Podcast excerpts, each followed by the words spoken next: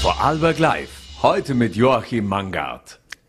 Herzlich willkommen bei Vorarlberg Live. Zunächst möchte ich Ihnen ein gutes neues Jahr wünschen. Auch heuer dürfen wir wieder spannende Gäste bei uns im Studio begrüßen. Unter anderem gewährt Adelsexpertin Lisbeth Bischoff einen Einblick in die schillernde Welt der Royals und die mit Spannung erwartete morgen, morgen, morgige Veröffentlichung des Buchs von Skandalprinz Harry. Außerdem entführt uns Verena Konrad in die Welt der Architektur und spricht bei Vorarlberg Live über ihre zehnjährige Tätigkeit als Geschäftsführerin und Direktorin des Vorarlberger Architekturinstituts. Weniger erfolgreich ins neue Jahr gestartet sind die österreichischen Skiläufer und Skiläuferinnen. Woran das liegt und wieso es hoffentlich bald aufwärts geht, darüber darf ich nun ÖSV-Finanzreferent Patrick Ortlieb äh, sprechen. Herzlich willkommen bei Vorarlberg Live. Äh, vielleicht einmal vorab, äh, Neuschnee in Lech, wie sind denn die aktuellen Bedingungen? Ja, grüß Gott äh, nach Vorarlberg, grüß Gott nach Bregenz. Bedingungen sind Gott sei Dank jetzt sehr winterlich. Wir haben sie auch nicht so leicht gehabt wie die ganzen anderen Skigebiete auch, aber es war immer toller Skibetrieb, das Wetter hat gepasst.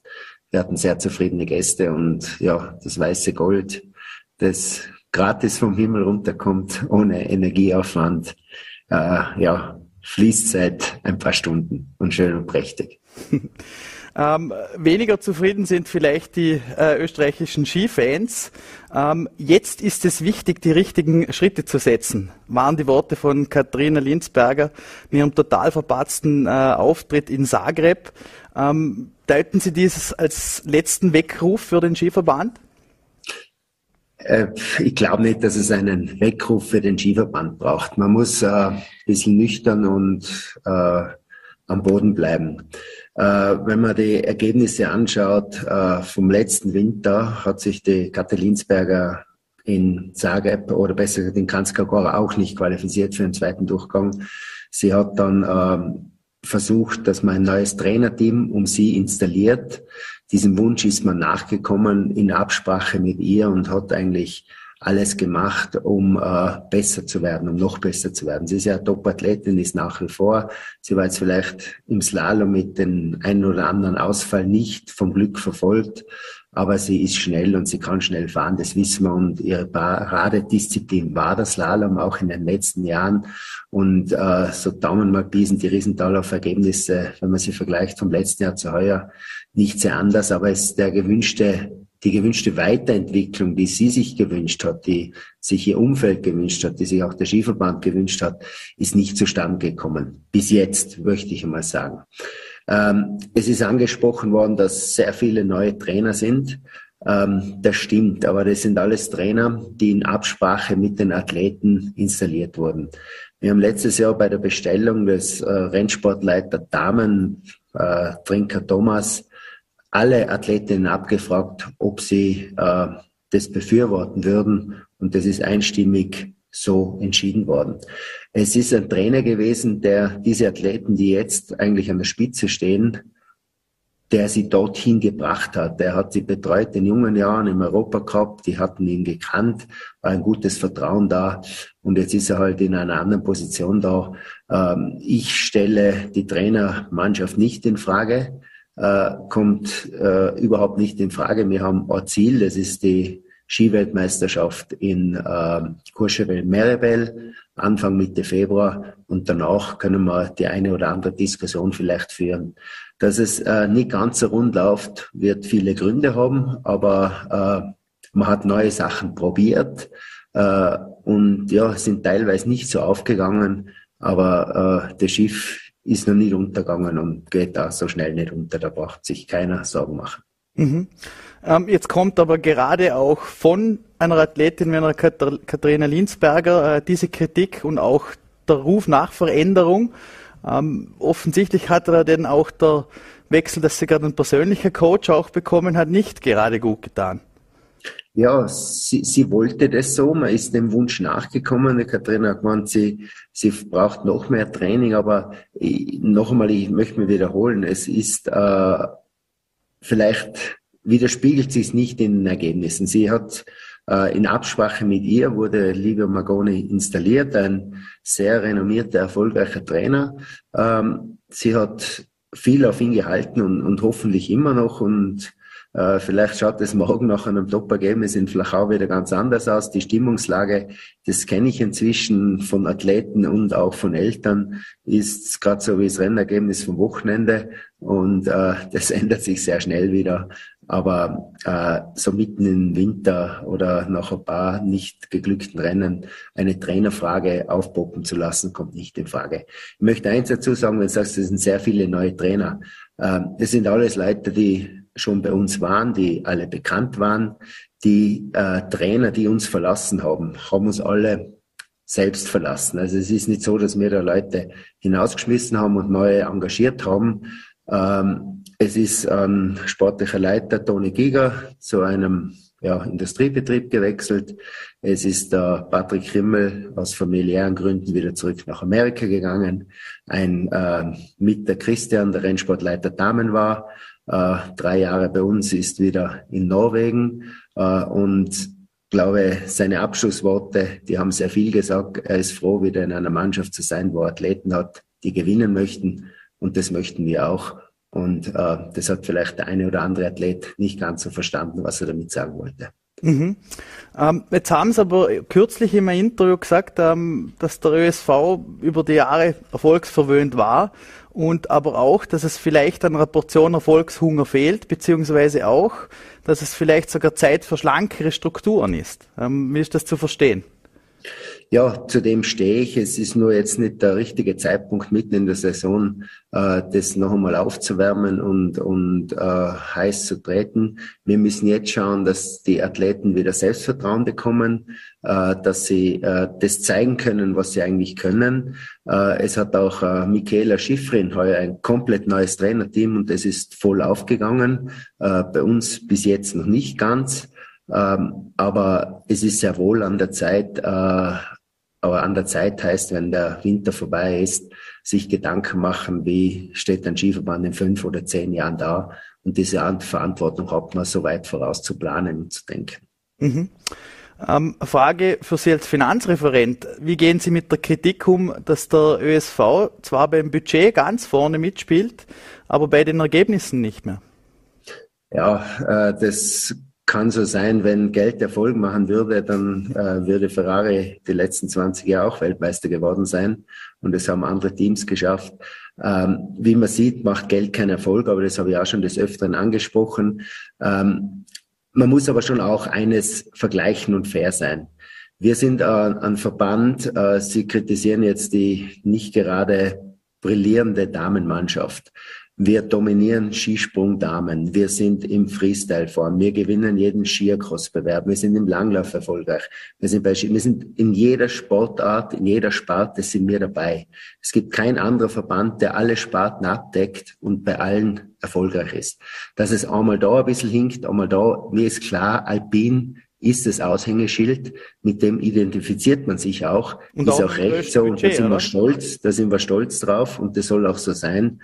Und Höhen und Tiefen hat es immer gegeben, aber unsere Aufgabe jetzt ist es, das Ganze etwas zu beruhigen. Wir versuchen, den Athleten Mut zuzusprechen. Es ist Aufgabe der sportlichen Leitung und der Trainer und die haben nach wie vor vollstes Vertrauen von Seiten des Präsidiums und äh, sind auch überzeugt, dass wir doch noch einen versöhnlichen Abschluss dieser Saison haben werden.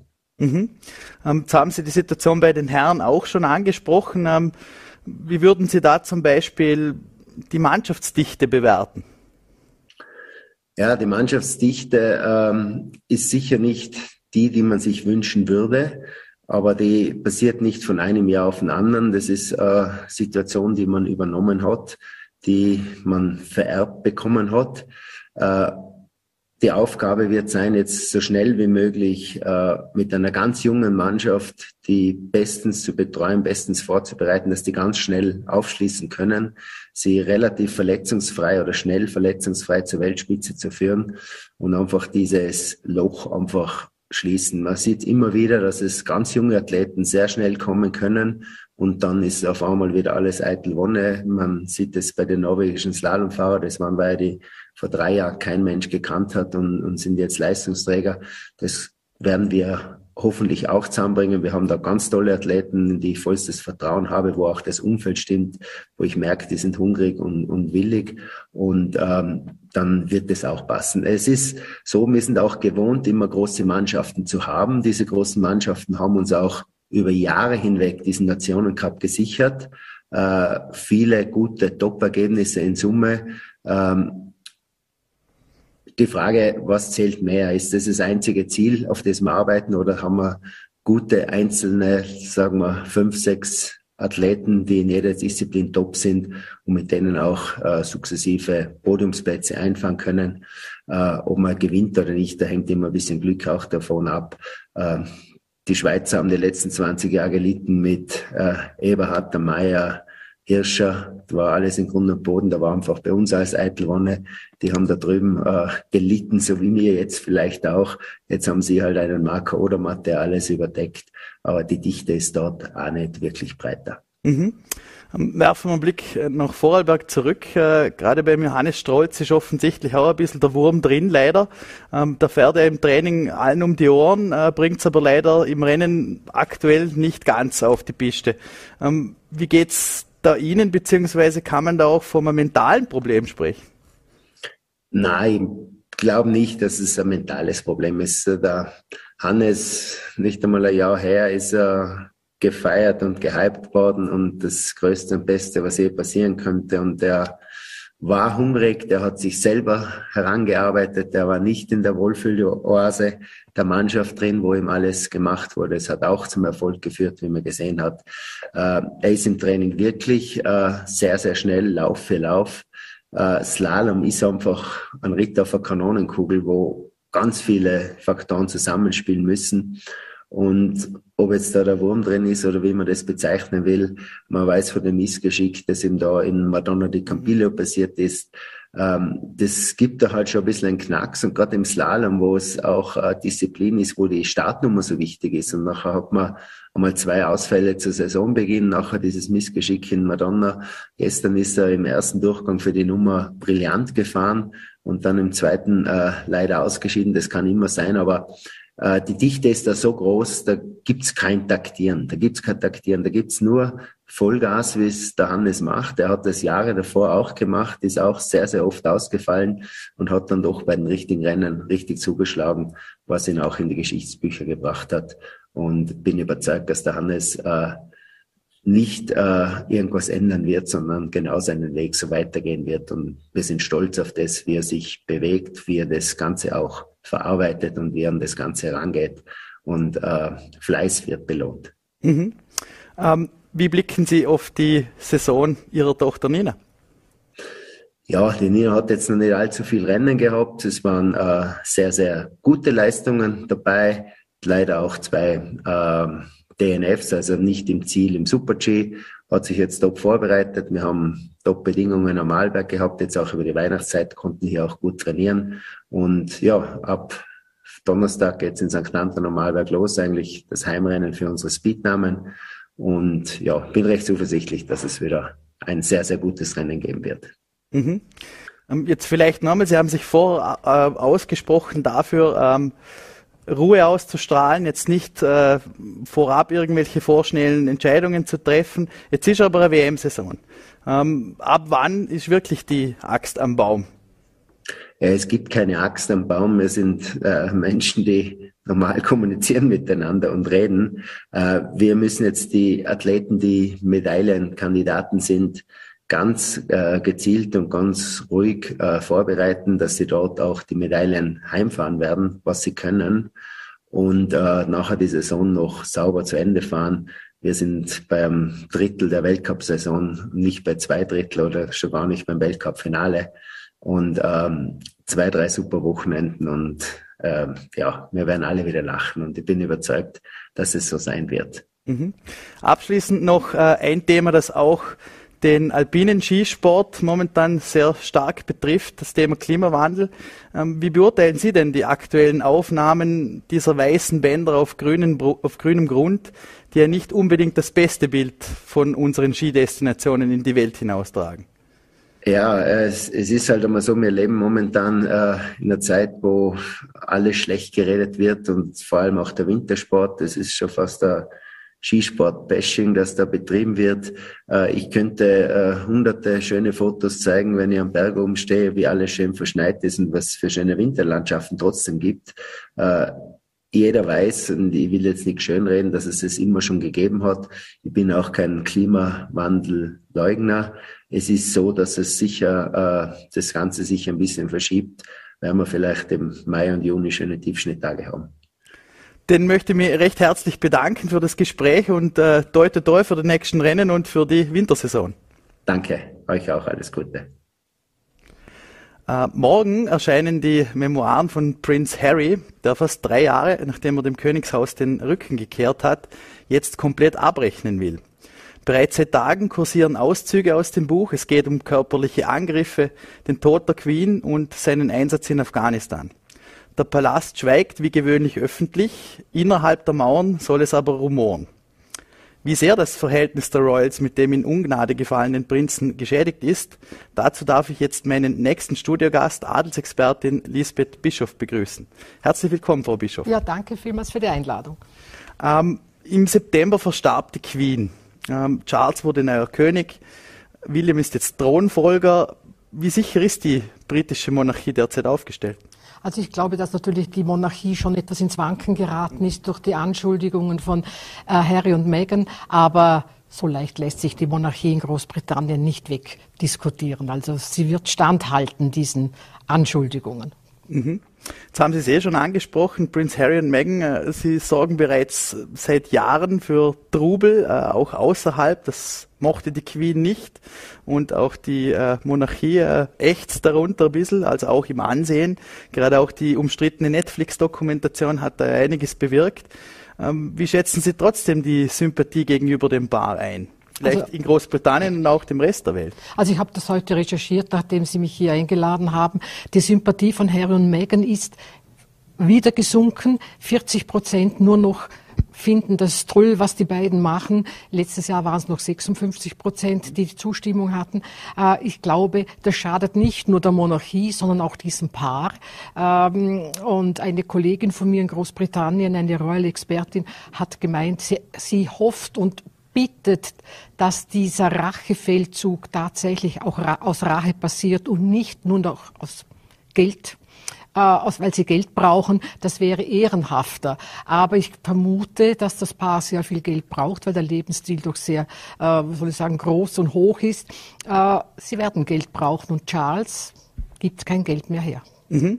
Sind diese Sympathiewerte innerhalb von Großbritannien, weil ich denke, äh, gerade Großbritannien hat sich ja auch nach dem Brexit nicht unbedingt Freunde gemacht weltweit. Das stimmt, aber allerdings in Amerika äh, gibt es ja keine Royals. Das heißt, Prinz Harry ist dort ein Unbekannter gewesen, bis er äh, äh, Meghan getroffen hat. Aber das sieht man ja auch daran, wenn Prinz Harry einen Vortrag hält in Amerika, dann geht zuerst seine Frau, äh, die Herzogin von Sussex, auf die Bühne und stellt dann ihren Mann vor. Also es ist schon ein bisschen umgekehrt. In England war doch eher Prinz Harry der sehr Bekannte. Äh, jetzt sehen wir es eh da, Prince Harry Spare. Morgen erscheint dieses skandalumwitterte Buch. Ähm, lassen Sie uns vielleicht die bisher öffentlichen Teile kurz ansprechen. Ähm, er wirft seinem Bruder vor, ihn im Streit gestoßen und verletzt zu haben. Ähm, wie sehr wirkt sich denn das auf das Image vom Thronfolger aus? Naja, dass der Thronfolger natürlich in ein derartiges Licht gestellt wird, weil bis jetzt ist das ja ein Vorzeige-Ehepaar mhm. beziehungsweise eine Vorzeigefamilie mit ihren beiden, mit ihren drei Kindern. Äh, das wirft natürlich schon ein anderes Licht auf, auf William, aber ist ja bekannt, dass er etwas jähzornig ist. Nicht erst seit Harris, sein Bruder, äh, das jetzt ausgeplaudert hat.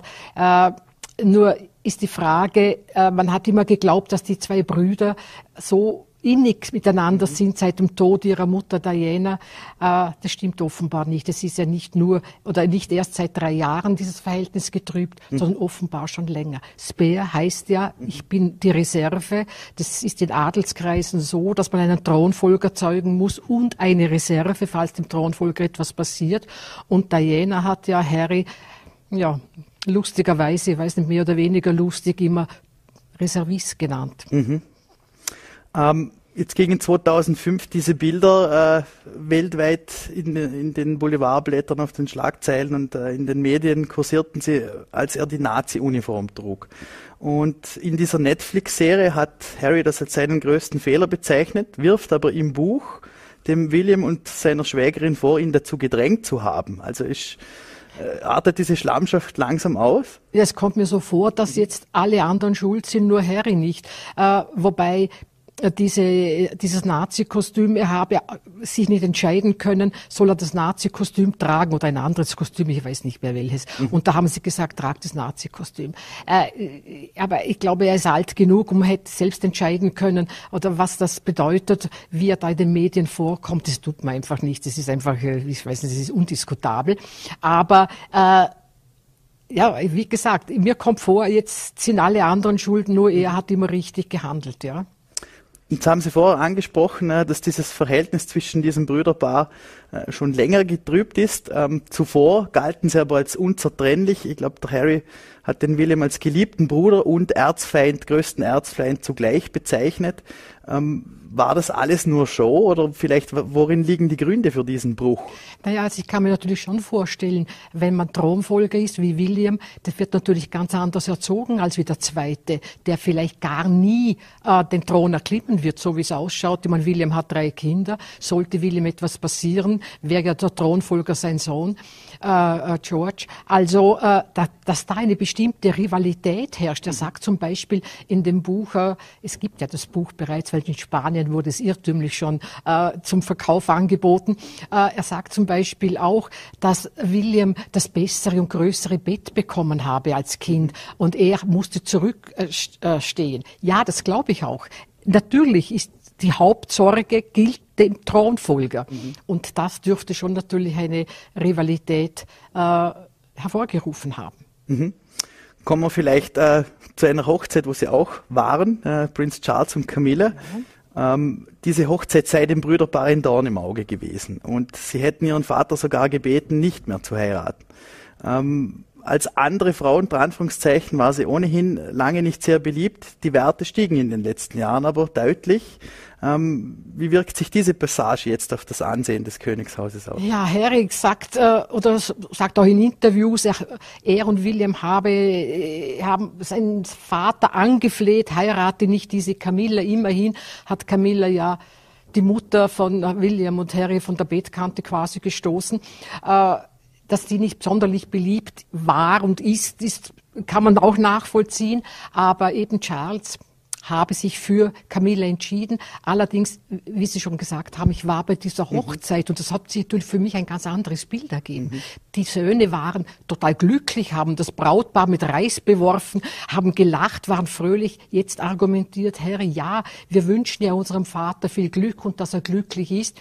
Aber Charles hat bereits im Vorfeld des Erscheinungstermines dieses Buches angedroht, sollte Harry gegen Camilla wettern, die Anwälte stehen bereit. Mhm.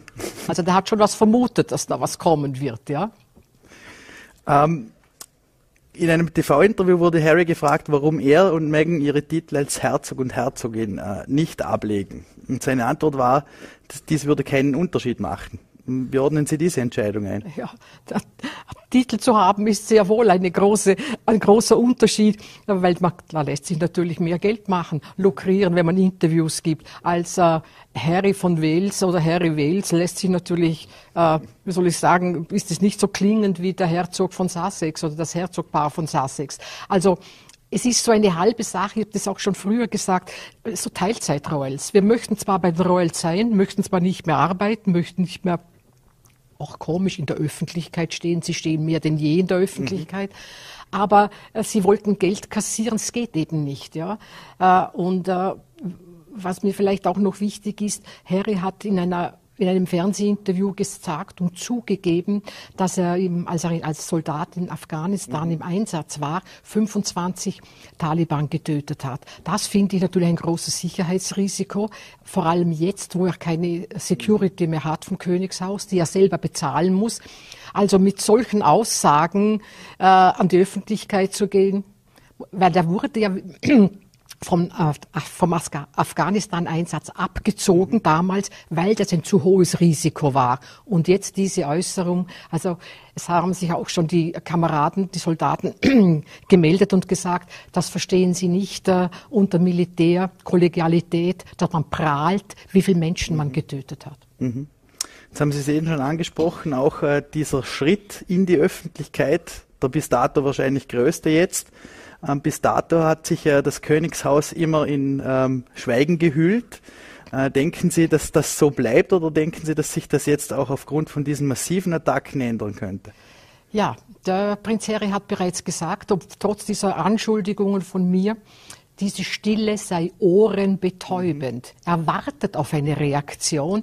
Und ich als so Tischpsychologin kann sagen, Harry muss sehr, sehr tief verletzt sein, dass er so reagiert. Und überhaupt, aber das Königshaus, wie die Queen, die werden keine Reaktion abgeben. Was sollen sie sagen? Mhm. Es ist ja auch so, es gibt so auch Widersprüche in diesem ersten ähm, Interview, das Harry und Meghan der Ofra Winfrey gegeben haben im amerikanischen Fernsehen, haben sie ja gesagt, dass im Königshaus Rassismusvorwürfe äh, gekommen sind. Jetzt sagt Harry, nein, er habe nie gesagt, dass es Rassismus gibt im Königshaus. Also das Einzige, wo ich Harry wirklich glaube, ist, weil ich dort selbst dabei war und das selbst erlebt habe, dass Charles eifersüchtig ist auf die Frauen. Weil als Charles und Diana 1986, am 14. April 1986 nach Wien gekommen sind, da haben sie so einen, da waren natürlich die Menschenmassen und auf äh, Charles ist auf, auf der einen Seite durch die Menschenmassen gegangen und ähm, Diana auf der anderen Seite. Aber die Leute haben alle gerufen, Diana, Diana. Und er hat wirklich zornig gesagt, was wollt ihr von Diana? Ich bin hier, ihr müsst mit mir Vorlieb nehmen. Und Harry sagte, dass, dass er das von seinem von Diana gekannt hat, dass die Frauen mehr in der Öffentlichkeit, mehr im Mittelpunkt stehen. Genauso wie Kate und Meghan. Und das mhm. verkraftet er nicht. Ähm, angesprochen auf Meghan, ähm, sie ist ja eine Schauspielerin. Ähm, sie ist es gewohnt, in der Öffentlichkeit zu stehen. Jetzt gab es auch diese Tränen in dieser Netflix-Doku. Ähm, waren das Krokodilstränen oder denken Sie, dass es da durchaus vorteilhaft ist, wenn man so in der Öffentlichkeit steht und ein gewisses schauspielerisches Talent zeigt? Also ich kann das nicht beurteilen, aber ich habe ein Interview mit Megan gesehen, wo sie genau das erzählt, mhm. lange vor diesem Skandal, dass sie auf Knopfdruck mit dem linken Auge eine Träne produzieren kann.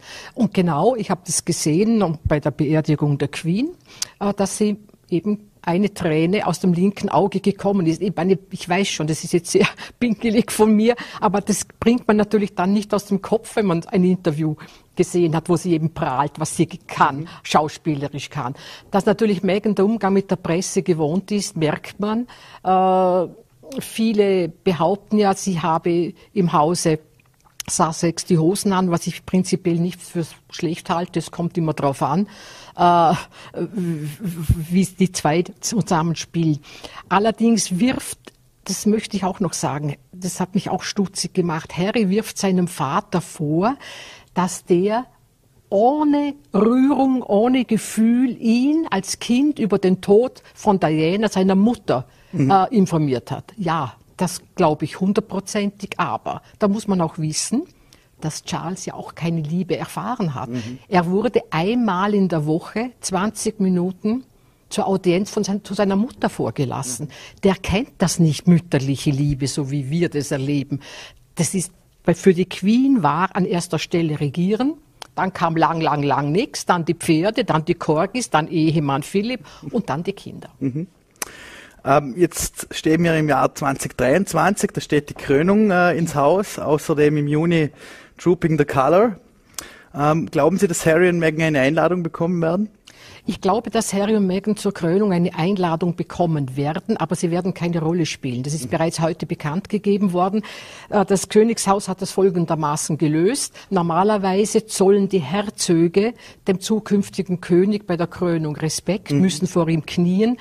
Das wird nicht der Fall sein. Alle Herzöge machen das nicht, außer William der Thronfolger, der ist der Einzige, der die Ehrerbietung an den König, an den neuen König Charles III. geben wird.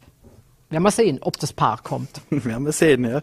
Ähm, vielleicht noch abschließend, ähm, auch wenn viele Briten das Buch kritisieren, gibt es auch vermehrt Kritik in Richtung Königsfamilie. Ähm, glauben Sie sich, dass, glauben Sie, dass sich die Institution von diesen Vorwürfen jemals komplett erholen kann? Das ist eine schwierige Frage, weil ich glaube, dass es erholen kann, glaube ich schon. Ja. Aber äh, Harry wirft ja auch vor, dass das Königshaus selbst Geschichten lanciert und an die Medien weitergibt. Nachdem aber Harry und Meghan die britischen Zeitungen, nicht alle, aber geklagt hat, sind die ja natürlich auch gegen Harry und Meghan. Also mhm. das heißt, das Königshaus und gegen die äh, äh, Medien zu prozessieren, ist etwas viel verlangt. Und man darf etwas nicht vergessen. Das Königshaus hat nicht zuletzt durch die Queen großes Ansehen, weil äh, die Queen beziehungsweise die Mutter der Queen im Zweiten Weltkrieg nicht das Land verlassen mhm. hat, sondern in London geblieben ist mit der Familie, auch der König. Und das vergessen ja die Briten nicht so schnell. Und man mhm. darf ja nicht vergessen, dass der mehrere Generationen, die nur die Queen erlebt haben. Also so leicht erschüttert, na, das Königshaus lässt sich nicht so leicht erschüttern. Den äh, sage ich mal recht herzlichen Dank Bitte für gern. den Besuch ins Studio und ich glaube, morgen wird sicher ein spannender Tag für alle Fans oder Freunde der Royals oder auch nicht. Ja, werden wir sehen. Dankeschön. Von der königlichen Familie Großbritanniens kommen wir nun zurück ins Ländle. 25 Jahre. Dieses Jubiläum feierte man vor ein paar Monaten beim Vorarlberger Architekturinstitut. Ganz persönlich feiern und freuen kann sich nun die Direktorin und Geschäftsführerin des VAI. Verena Konrad steht an der Spitze des Instituts und nimmt sich der Vorarlberger Architektur an. Und besonders auch all jenen, die hierzulande im Gewerbe tätig sind. Herzlich willkommen und alles Gute zu Ihrem zehnten Firmenjubiläum, Frau Verena Konrad. Hallo, danke für die Einladung. 25 Jahre Architekturinstitut, 10 Jahre davon mit Ihnen. Ähm, wie unterscheiden sich denn da die Feierlichkeiten? Ja, sehr, weil wir eigentlich als Team agieren. Das heißt, ich bin ja nur eine in diesem Team und der Verein, das sind über 400 Menschen an Organisationen und Unternehmen. Aber ich bin sehr glücklich und bin heute schon ja, beglückwünscht worden, Blumen bekriegt. Also es ist ein schöner Tag für mich. Also die Wertschätzung ist da. Ähm, Sie studieren Geschichte, Kunstgeschichte und auch Theologie an der Uni Innsbruck, lehrten dann selber an der Kunstuni Linz. Ähm, wieso folgte die Entscheidung für Vorarlberg dann? Es war eigentlich eine biografische Entscheidung. Also ich war zu dem Zeitpunkt äh, bereits äh, Mutter von zwei kleinen Kindern. Ich habe dieses klassische Kulturprekariat zu dem Zeitpunkt erlebt. Also ich hatte Lehraufträge, die sind nicht sehr gut bezahlt. Ich war an mehreren Orten äh, tätig und äh, ich habe einfach eine Aufgabe gesucht, die mir selbstbestimmt äh, große Gestaltungsmöglichkeiten eröffnet. Und zu dem Zeitpunkt war dann diese Stelle ausgeschrieben. Ich habe mich beworben und bin sehr glücklich nach wie vor, dass ich das machen kann. Mhm. Gab es vorher schon Anknüpfungspunkte mit Vorarlberg? Ja, sogar im gleichen Haus, äh, lustigerweise, also im Stock drüber ist das Flatzmuseum, da habe ich mal eine Ausstellung kuratiert mhm. und natürlich ist Vorarlberg von Innsbruck aus gesehen nicht weit. Also ich habe regelmäßig die Ausstellung im Kunsthaus besucht, jede einzelne gesehen. Das war, war für mich schon immer wichtig und schön hier. Mhm. Kunst, Kunsthaus. Kunst führt uns auch nach Venedig natürlich. Ähm, wir sehen hier das, den Österreich-Pavillon bei der Biennale. Ähm, welche Erinnerungen haben Sie daran? Ja, das war 2018, eigentlich 2017 die Bestellung, 2018 dann das Projekt. Die, die Biennale gibt's über 100 Jahre. Die Kunstbiennale und die Architekturbiennale wechseln sich mhm. ab. Und ich durfte 2018 Kommissärin und Kuratorin des österreichischen Beitrags in Venedig sein. Das ist wirklich eine, eine Weltbühne der Architektur. Ähm, ein, ein ganz tolles Sammelsurium, unglaublich toll fürs Netzwerken und eine sehr, sehr schöne Erfahrung, die die mir viele Kontakte ermöglicht mhm. hat, aber ich bin auch äh, ein Stück weit nochmal gewachsen, denn es ist ein sehr, sehr großes Projekt mit einer sehr großen Öffentlichkeit. Mhm die tragen sie dann äh, hinaus in die Welt quasi. Ähm, vielleicht im Umkehrschluss, mit welchen Erwartungen sind Sie denn nach Vorarlberg gekommen? Beziehungsweise sind diese erfüllt worden oder eher nicht? Ja, die sind erfüllt worden und mehr. Also sie sind eigentlich äh, übererfüllt, wenn man so will. Also ich bin ganz glücklich in diesen Tagen, wenn ich so äh, ein bisschen auch zurückblicke. Ähm, das schönste Erlebnis ist für mich die Kollegialität und die Wertschätzung. Ich muss sagen, das gehört für, für mich in den in vergangenen zehn Jahren eigentlich zu den großen, schönen äh, Erlebnissen, Erfolgserlebnissen, vielleicht, wenn, wenn man auch so will, äh, dass es uns gelungen ist, eine Diskursqualität herzustellen, mhm. eine Dialogkultur herzustellen, die ähm, sehr konkret in der Sache, aber immer sehr wertschätzend im Ton ist. Das ist mir explizit wichtig und ich glaube, das gelingt uns über weite Strecken sehr gut. Mhm. Was schätzen Sie denn an der Vorarlberger Architektur? Ja, also ihren ökologischen mhm. Ursprung, äh, das ist äh, gerade in Zeiten wie diesen äh, unglaublich äh, gut zu wissen, dass Vorarlberg hier eine, eine gute Startposition hat für die Bau- und Materialwende, mhm. die jetzt ansteht. Also das ähm, Genügsame, das ähm, Schauen auf das, was da ist, das Weiterbauen, das Maßhalten, das sind schon alles Qualitäten der Vorarlberger Baukultur, die sich aber natürlich in einem globalen Umfeld auch äh, beweisen muss. Also weltweit sagt man, sind circa fünf Prozent des gebauten Architektur. Das würde im mhm. Umkehrschluss heißen, dass 95 Prozent des Gebauten keine Architektur im eigentlichen Sinne ist. Also Architektur hat schon was mit Anspruch zu tun, mhm. nicht nur mit Ästhetik, sondern ganz wesentlich mit Verantwortung, mit einer Haltung, ähm, dass man etwas Wertvolles hinzufügt, einem bestehenden Kontext, dem Dorf und der Stadt. Und äh, ich würde sagen, das gelingt in Vorarlberg vielleicht ein Stück besser als in anderen Regionen wegen diesen zitierten Qualitäten. Aber es ist hier genauso äh, prekär und schwierig wie überall sonst. Also die wirtschaftliche Lage ist auch hier angespannt. Auch hier gibt es Renditestreben, übermäßiges. Auch hier gibt es eine Bauproduktion, die an den Bedürfnissen vieler Menschen vorbeigeht mhm. und die eigentlich hauptsächlich einer politischen Ökonomie geschuldet ist. Und das zu benennen ist, ist unsere Aufgabe. Mhm. Jetzt haben Sie es eh schon angesprochen, auch äh, die Branche sieht sich steigenden Baukosten, Teuerungen gegenüber. Ähm, wer kann es sich denn noch leisten zu bauen und vielleicht auch Architektur zu bauen? Ja, die Frage ist, was man baut. Mhm. Also ich glaube, das Anspruchsdenken ist in den letzten ähm, Jahrzehnten äh, sehr, sehr groß geworden, ein sehr hohes geworden. Das ist in vielen Bereichen richtig und wichtig, aber ich glaube, in gewisser Weise sind wir auch ein bisschen am Ziel vorbei. Also Architektur bedeutet nicht, dass ich ein Einfamilienhaus mit 200 Quadratmeter Wohnfläche bauen muss, sondern Architektur bedeutet Qualität. Mhm. Und Qualität äh, hat auch etwas mit, äh, mit Lebensansprüchen zu tun, mit Biografien, die sich ja verändern. Also in unseren Lebensabschnitten und Lebensverhältnissen, in unseren Biografien verändert sich mitunter auch was. Und äh, ich glaube, glaube, wir müssen diese fixen Bilder ein Stück weit aus dem Kopf bekommen und uns überlegen, was tut mir in einer Lebenssituation gut? Wir sind als Menschen mobil. Mhm. Immobilie ist es nicht, darum heißt sie auch so. Mhm. Also ich glaube, es ist äh, ein Stück weit mehr Flexibilität und mehr, mehr äh, Gemeinschaft gefragt, mehr, mehr Genügsamkeit auch wieder und, äh, und gleichzeitig auch ein Stück weit mehr soziale Gerechtigkeit, Zusammenrücken, Verantwortung übernehmen. Baukultur ist eigentlich ein Spiegel der Gesellschaft. Mhm. Man kann sehr viel über die Architektur und die Baukultur herauslesen, wie es einer Gesellschaft geht, äh, was an Reichtum oder an Armut da war, was zur Verfügung stand und was jemandem wichtig war. Und ich mhm. glaube, das wird man in der Zukunft auch von uns mal sehr genau am baulichen Befund ablesen können. Mhm. Ähm, jetzt sind wir in Vorarlberg auch äh, einem weiteren Problem ausgeliefert. Also die Städte wachsen zusammen, der Boden wird knapper. Ähm, wie geht man damit um? Also wie geht die Architektur oder wie muss die Architektur damit umgehen, wenn der Raum kleiner wird? Ja, also es ist äh, ein Thema nicht nur der Architektur, aber auch. Also zunächst einmal geht es hier um Raumplanung. Mhm. Und Raumplanung ist äh, gemeinsame politische Verantwortung eines äh, nicht vermehrbaren Gutes. Grund und Boden ist nicht vermehrbar. Es ist das da, was da ist und mit damit muss man haushalten und gut umgehen als Gesellschaft. Das heißt, ich glaube, es ist ganz, ganz wichtig, hier zu einer Übereinkunft, einer neuen zu kommen.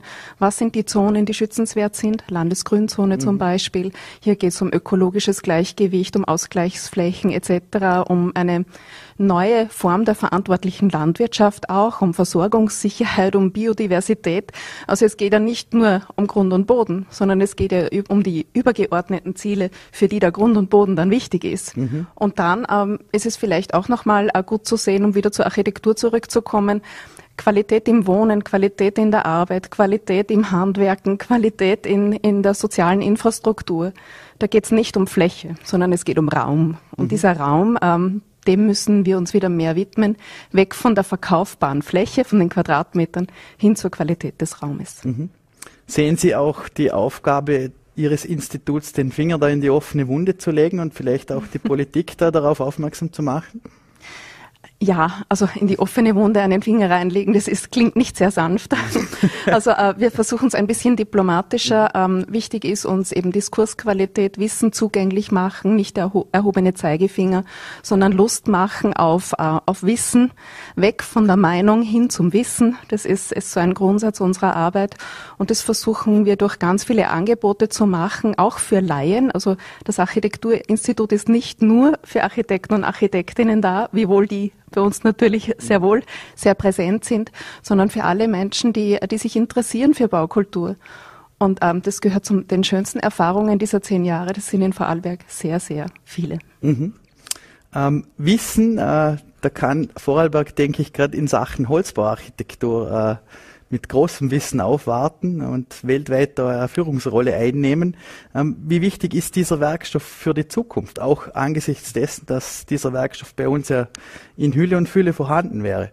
Ja, so ist es. Also Vorarlberg hat hier eine ungebrochene Tradition und das äh, ist auch die große Unterscheidung zu anderen europäischen oder Regionen weltweit, äh, nämlich dass es hier keine Unterbrechung in der Weitergabe dieses Wissens gab. Das merkt man auch in der Handwerkskultur, in den vielen Familienbetrieben. Also das ist ein jahrhundertelang gereiftes Wissen, das sehr nahe am Werkstoff ist. Also die, die Qualität der Verarbeitung, die liegt äh, in der Liebe zum Holz und in der Liebe zum Baum und in der Liebe zur Natur. Und wer die Natur Natur liebt, der will ihr etwas Gutes tun. Wir müssen weg von der Klimaneutralität hin zur Klimapositivität. Mhm. Das heißt, es geht darum, etwas Gutes fürs Klima zu tun und sich verantwortlich zu zeigen. Mit Holz zu bauen ist eine richtig gute Idee, aber äh, nicht nur mit Holz, sondern auch mit anderen ökologischen Baustoffen. Und einer der wichtigsten ökologischen Baustoffe das ist die Erde, mhm. das ist der Lehm. Und ich würde sagen, wir haben mit Martin Rauch hier mhm. einen europäischen Lehmbaupionier, das wissen ganz viele nicht.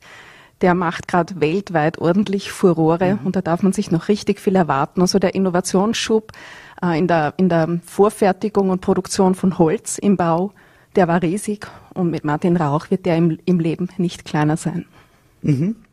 Mhm. Den äh, kann der Vorarlberger weiter schaffen, schaffen und Hüsle bauen. Ähm, ich möchte mich recht herzlich bedanken für den Besuch bei uns im Studio. Möchte Ihnen ebenfalls gratulieren Danke. und hoffe auf viele weitere erfolgreiche Jahre im äh, VAI. Dankeschön. Danke auch.